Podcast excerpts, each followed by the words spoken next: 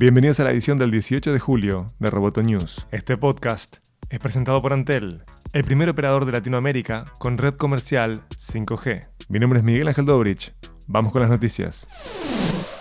Las acciones de Netflix cayeron tras el informe del segundo cuarto de la compañía. Esto se debe a dos causas, la pérdida de más de 100.000 suscriptores en Estados Unidos y lo que es más importante, el abismo que hay entre el número de suscriptores internacionales, que se estimaba alcanzar, 4.8 millones, versus la verdadera cifra, 2.8 millones de suscriptores nuevos. Según expertos, Netflix puede sostener su buena evaluación si el crecimiento global de suscriptores puede soportar el aumento del gasto en contenido y el aumento de la deuda. El crecimiento de Netflix dependerá de su gestión en países como India y Malasia.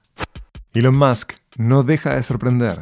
En la presentación de Neuralink, compañía en la que ha invertido 100 millones de dólares, Musk admitió que el objetivo de la misma era reclutar empleados. Neuralink es una empresa que promete cosas de ciencia ficción, conectar el cerebro con una computadora a Internet y a partir de ello, escribir solo con la mente, mover un cursor por la pantalla al pensarlo e incluso, como en Matrix, descargar un nuevo lenguaje directamente en nuestro cerebro o intercambiar pensamientos con otra persona sin hablar. Actualmente, Neuralink busca un objetivo más cercano, ayudar a pacientes con parálisis o extremidades amputadas a controlar su expresión y movimiento o a ver y oír solo con el cerebro.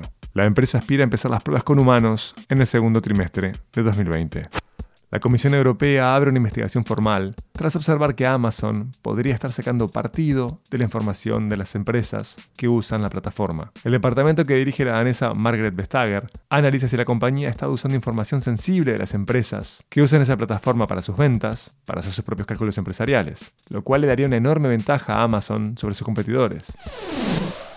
Roboto News es parte de Dopcast. Como de costumbre, te invito a seguirnos en arroba amenazaroboto y en facebook.com barra amenazaroboto. Roboto News fue presentado por Antel. Mi nombre es Miguel Ángel Dobrich. Hasta la próxima.